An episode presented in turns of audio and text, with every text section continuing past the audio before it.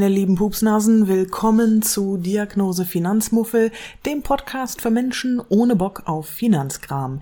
Ich bin Laura und ich erzähle dir was über Geld und Finanzen und zwar so, dass du äh, hoffentlich nicht abschaltest. Heute gucken wir uns mal ganz konkret an, warum du dir kräftig in deinen Arsch beißen wirst, wenn du deine Altersvorsorge weiter vor dir herschiebst.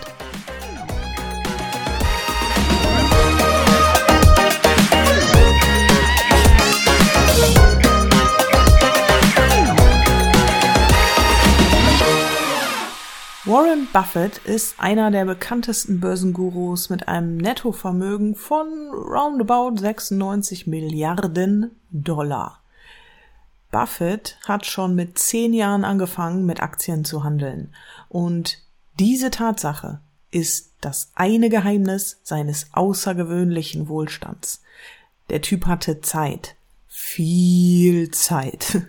Was wir in dieser Folge feststellen werden ist, Je später du anfängst, dein Geld zu investieren, desto höher wird deine monatliche Sparrate, die du aufwenden musst, um deine Rentenlücke zu schließen. Du fragst dich vielleicht noch, wann fängst du idealerweise an mit dem Vermögensaufbau? Spoiler Alert, jetzt sofort. Und vielleicht fragst du dich auch, wie investierst du dein Geld am besten? Um zu verdeutlichen, wie ausschlaggebend diese Frage nach dem Wann ist, gucken wir uns mal ein bisschen diesen alten weißen Cis-Mann namens Warren Buffett an. Außerdem machen wir uns anhand von konkreten Berechnungen mal klar, welchen Unterschied das tatsächlich macht, wenn du ein, fünf oder zehn Jahre früher oder später mit deinem Vermögensaufbau anfängst. So, wovon spreche ich eigentlich, wenn ich von Vermögensaufbau die ganze Zeit fasele? Ich spreche davon, dass du dein Geld einsetzt, um mehr daraus zu machen, damit du deine Versorgungslücke im Alter mit deinem eigenen privaten Geld auch schließen kannst. Oder sogar äh, früher in Rente gehen kannst. Wir sprechen hier die ganze Zeit vom sogenannten passiven Investieren in ETFs. ETFs sind Aktienfonds, an denen man eigentlich kaum noch vorbeikommt. Also wenn du da noch nichts von gehört hast, herzlichen Glückwunsch, mach mal die Augen auf und äh, geh wach durch die Stadt. Also ETFs sind Aktienfonds, die sich super gut, super gut für den für privaten Vermögensaufbau eignen, weil die Dinger schön billig sind, dir enorm viel Flexibilität bieten und du dein Investment sehr breit auf viele verschiedene Regionen und Branchen streuen kannst. Passiver Vermögensaufbau mit ETFs ist seit ein paar Jahren nicht nur voll im Trend, sondern auch eine sehr sinnvolle Sache, die von ernstzunehmenden Honorarberatern, von der Verbraucherzentrale sowie von Börsenurgesteinen wie zum Beispiel Warren Buffett empfohlen wird. Das Ding ist, je länger du mit dem Investieren wartest, desto höher sind deine entgangenen Gewinne. Sprich, desto größer ist die Summe, die du durch die verlorene Zeit eben nicht bekommen wirst. Und das solltest du nicht unterschätzen, denn je länger du wartest, desto höher wird der verdammte Betrag, den du investieren musst, um diese entgangenen Gewinne wieder auszugleichen und dein Ziel eben trotzdem zu erreichen. Um zu verdeutlichen, wie wichtig Zeit beim Investieren ist, hier mal ein paar Infos zu Warren Buffett und seinem wirklich außergewöhnlich hohen Vermögen. Wir sprechen ja nicht von zwei, zwei, drei, vier, fünf, sechs oder 50 Millionen, sondern von einfach nur 96 Milliarden. So, der Typ fängt also echt schon mit zehn Jahren an, an der Börse zu handeln. Wohlgemerkt, er ist jetzt 91 Jahre alt. Warren Buffett ist ein ziemlich guter Investor und macht im Schnitt 22% Rendite pro Jahr. Das ist für uns Kleinanlegerinnen extrem viel. Aber diese guten Renditen sind nicht der Hauptgrund für sein absurd hohes Vermögen. Ich zitiere jetzt mal aus einem sehr empfehlenswerten Buch, das heißt Über die Psychologie des Geldes von Morgan Housel oder Housel, ich weiß nicht, wie man das ausspricht, H-O-U-S-E-L. Während ich dies schreibe, beträgt Warren Buffetts Nettovermögen 84,5 Milliarden Dollar. 84,2 Milliarden davon kamen erst seit seinem 50. Geburtstag dazu. 81,5 Milliarden häufte er erst im Rentenalter ab Mitte 60 an. Zitat Ende. So, das ist schon mal krass, ne? Also, der hat einfach den größten, den allergrößten Teil, also 99 Prozent von seiner Asche hat der gemacht ab Mitte 60. Da war der schon 50 Jahre an der Börse. Das ist schon mal krass. Und ja, der ist ein kluger und guter Investor. Und ja, der hatte schon ein ordentliches Vermögen von ein paar Millionen auf dem Konto, als er 30 war.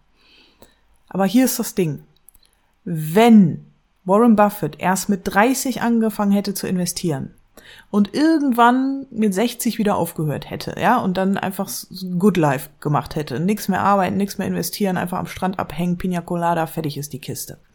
Dann wäre der Typ längst nicht so vermögend, wie der das heute ist. Er hätte, in Anführungsstrichen, nur 11,9 Millionen Dollar. Das ist immer noch eine hübsche Summe, aber bei weitem keine 84 Milliarden oder mittlerweile 96 Milliarden. Was Warren Buffett geholfen hat, ist die so oft so unterschätzte Macht des Zinseszinses. Der Typ hat 80 Jahre lang sein Vermögen vermehrt. 80 Jahre an der Börse ist einfach krank viel Zeit. In dieser Zeit kannst du halt selbst mit einer vergleichsweise schmalen Rendite von 7% im Jahr aus nur 5000 Euro 1,1 Millionen Euro machen. Warum? Wegen des exponentiellen Wachstums. Dem Zinseszinseffekt. Das Problem ist, dass uns exponentielles Wachstum nicht in den Kopf geht. Wir können linear denken, ne? Und äh, linear rechnen. Also einfache Additionen sind easy. Also 5 plus 5 plus 5 plus 5 oder was. Aber wenn es an Exponentialzahlen wie sagen wir mal, 8 hoch 7 geht, dann sind wir verloren. Ja, also das, also sowas wie ähm, 8 mal 8 mal 8 mal 8 mal 8 mal 8 mal 8, das ist irgendwas mit zwei Millionen. Das kriegen wir halt im Kopf nicht mehr ausgerechnet. Das ist, das kriegen wir nicht gebacken.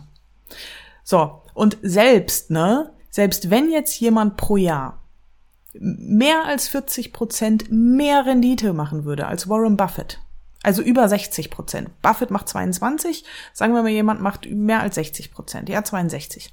Der wird Warren Buffett nicht einholen können, weil dem einfach die Zeit fehlt. Nehmen wir mal ein klassisches Beispiel, das mir sehr gut gefällt, für die Wirkung des Zinseszinses, um das, diese, diese, diese krasse Wirkung nochmal zu verdeutlichen. Und zwar das Beispiel mit dem Reiskorn und dem Schachbrett. Schach kann ich, ich kann keinen Schach spielen, leider. Irgendwann lerne ich das vielleicht nochmal. Ähm, ich habe aber etwas recherchiert. Schach ist ein Brettspiel mit 64 Feldern. Erfunden wurde das offenbar von einem Typen in Indien namens Zeta. Und der indische Kaiser Sheram fand das Spiel so gut, dass er meinte, Zeta, Brudi, geiles Spiel, ich habe da so viel Spaß dran. Ich will dir als kleines Dankeschön und Zeichen meiner Großzügigkeit was schenken. Sei aber bitte nicht zu bescheiden, ne? Also beleidige bitte nicht meine Großzügigkeit. Zeta meint daraufhin so, jo, alles klar, dann machen wir das jetzt folgendermaßen. Ich hätte gerne für das erste Feld auf dem Schachbrett ein Reiskorn. Für das zweite zwei Körner. Für das vier für das dritte und für jedes weitere Feld doppelt so viele Körner wie für das vorhergehende. So, der Kaiser fühlt sich jetzt ein bisschen verarscht, weil Zeta sollte sich ja eigentlich was wünschen, was nicht so bescheiden ist. Naja, Zeta sagt aber, nö, nö, nö, alles gut, gib mal den Reis. So, der Kaiser dann so, ja, alles klar, na gut, wenn du meinst. Finde ich ein bisschen lächerlich, aber du sollst deinen Reis haben. So. Hätte der Kaiser äh, gewusst, was exponentielles Wachstum ist und äh, was diese, äh, wie viele Reiskörner aus den 64 Feldern da werden, hätte er das wahrscheinlich nicht so auf die leichte Schulter genommen. Gucken wir uns mal die ersten zehn Felder an, ja? Also auf dem ersten Feld ist ein Korn, auf dem zweiten zwei, dann sind es vier, acht, 16, 32, 64, 128, 256, 512, ja, auf dem zehnten Feld sind 512 Körner.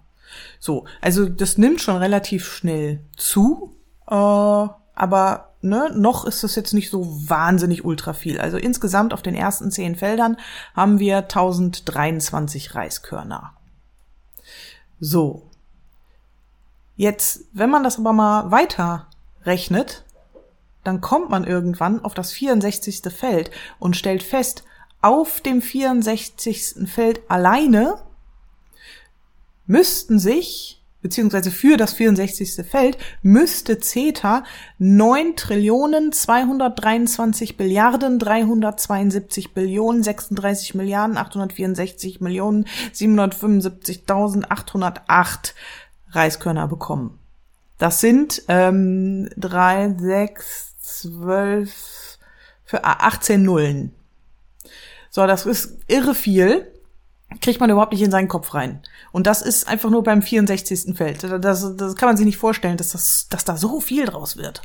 So, am Ende, wenn man alle Reiskörner auf allen Feldern zusammenrechnen würde, dann kommt daraus 18 Trillionen 446 Billiarden 744 Billionen 39 Milliarden 484 Millionen 29.952. Wirst du bekloppt. Das ist irre.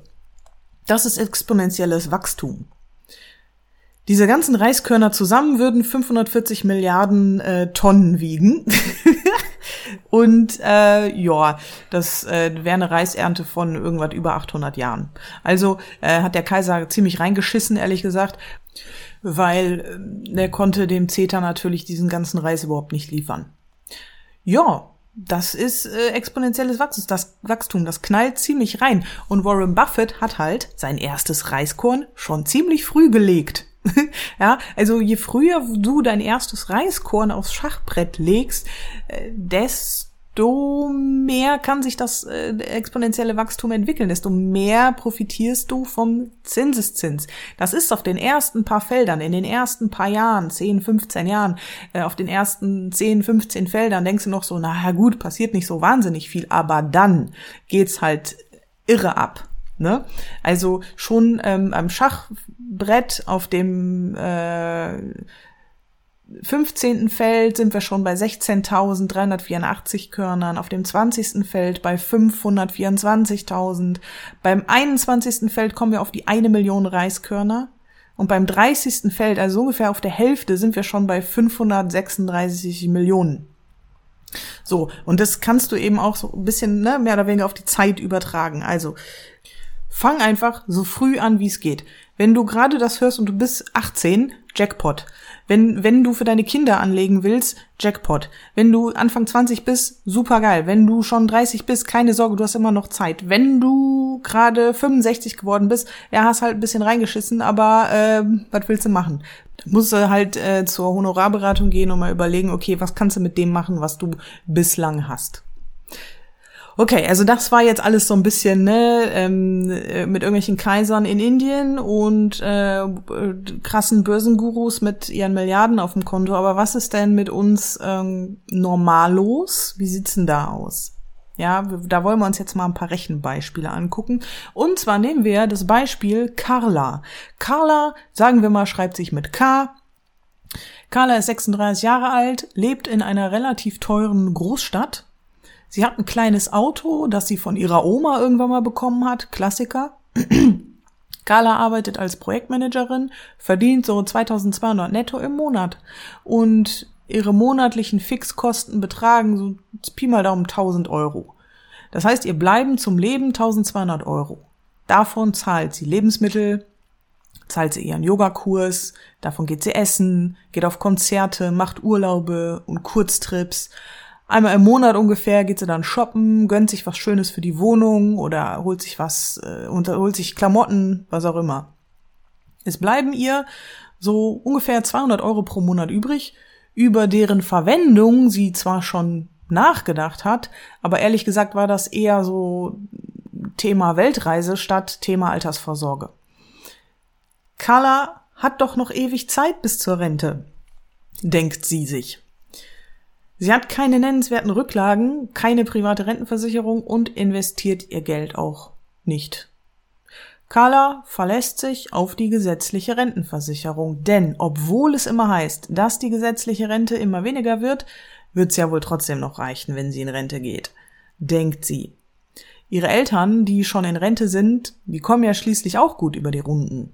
Also einigermaßen. Außerdem der Staat Der wird sie ja wohl schon nicht hängen lassen. Denkt sie.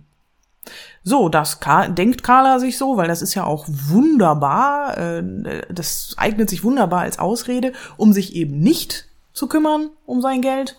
Und ansonsten genießt sie halt ihr Leben, unternimmt viel, trifft ihre Freunde, mag ihre Arbeit auch eigentlich gerne. Hey, Carla, alles cool. Es ist dir echt nicht zu verdenken.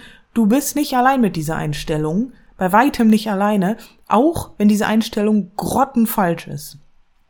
Du fängst jetzt hoffentlich an, was mit deinem Geld zu machen, weil mit 50 ist es dann halt zu spät irgendwann, ne? So, uns ist eigentlich klar, Carla sollte mal dringend was tun, um ihre Rentenlücke zu schließen. Schließlich wissen wir, dass die gesetzliche Rente eben nicht reichen wird. Nur wie dramatisch das Ganze aussieht, das ähm, ist vielen einfach immer noch nicht klar.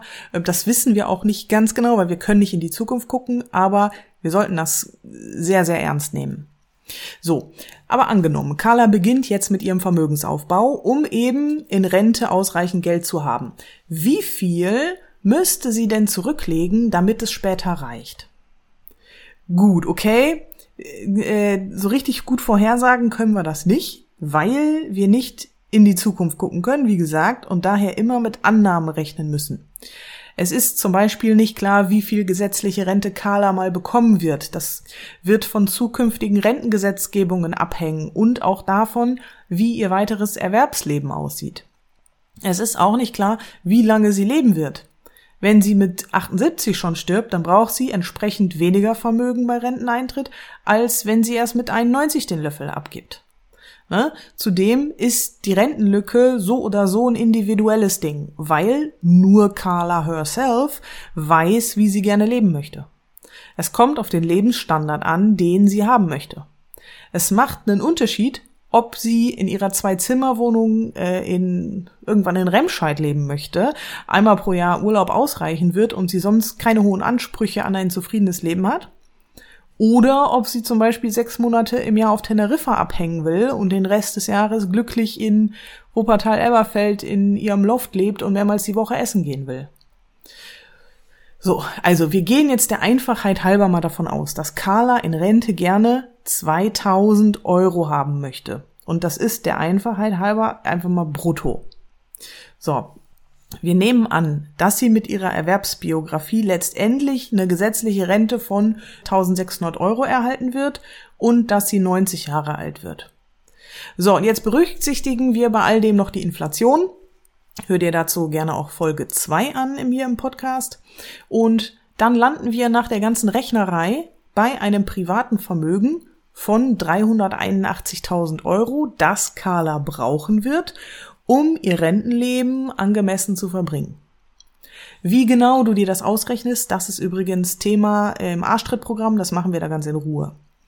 So, wie viel müsste Carla jetzt jeden Monat in ETFs ballern, um hoffentlich mit 67 auf diese 381.000 Euro zu kommen und bis Ende 90 äh, ausreichend Geld zu haben. Wenn wir von durchschnittlicher Rendite von pro Jahr sechs Prozent ausgehen, ne? Und das ist durchaus drin, dann müsste Carla, Trommelwirbel, 362 Euro investieren jeden Monat. Wenn sie jetzt anfängt, dann kann sie das mit ihrem aktuellen Gehalt und einem etwas bewussterem Ausgabenmanagement schaffen. Carla hat zwar keine 80 Jahre Zeit wie Warren Buffett, aber immerhin noch wahrscheinlich 31 Jahre und das ist super.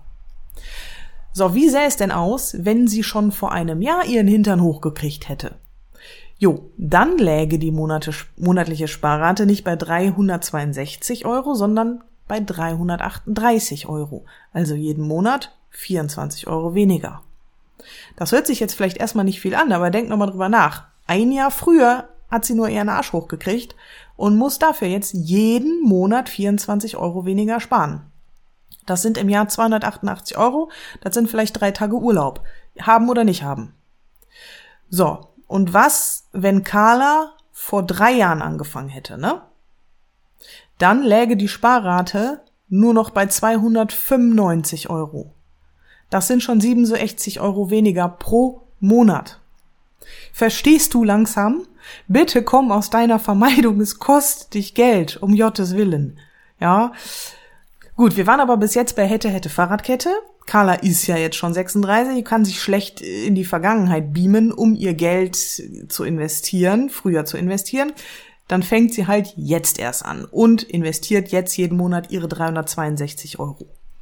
Was aber, wenn sie es doch noch ein Jahr aufschiebt? Dann erhöht sich ihre benötigte Sparrate von 362 auf 388 Euro. Wenn sie erst in zwei Jahren den Arsch hochkriegt, muss sie schon 417 Euro monatlich sparen und investieren. Und wenn sie noch weitere fünf Jahre wartet, also erst mit 41 ihren Vermögensaufbau beginnt, dann erhöht sich die Sparrate auf locker flockig 519 Euro und so weiter. Du siehst, jedes fucking Jahr, dass du früher anfängst, lohnt sich. Und wann beginnst du am besten? Es gibt so einen Spruch, der geht ungefähr so. Der beste Zeitpunkt zum Investieren war vor zehn Jahren. Der zweitbeste ist jetzt. Hab keine Angst davor, in Aktien zu investieren. Nichts ist ohne Risiko. Nichts ist ohne Risiko. Gar nichts. Aber das Wichtigste ist halt, die Risiken zu kennen und dann zu wissen, wie man sie minimieren kann. Und dann wird das auch was mit deinem langfristigen Vermögensaufbau. So, und damit schließen wir diese Folge, in der dir hoffentlich klar geworden ist, wie sehr dir Zeit hilft. Jeder Monat, jedes Jahr, dass du früher anfängst, hilft dir bei deinem Vermögensaufbau. Zeit ist deine beste Freundin beim Investieren. Also krieg mal schön deinen Hintern hoch und lass mal deine Rentenlücke schließen, okay? Wenn du den Shortcut haben willst, dann beweg deinen süßen Arsch ins Arsch Arschtrittprogramm. Da bekommst du einen roten Faden und wir sorgen Step by Step dafür, dass du wirklich endlich anfängst und dabei auch noch alles berücksichtigst, was es zu berücksichtigen gibt. Infos kriegst du auf www.finanzwisserin.de, Link in der Beschreibung. Ich bin raus, bis zum nächsten Mal und Peace.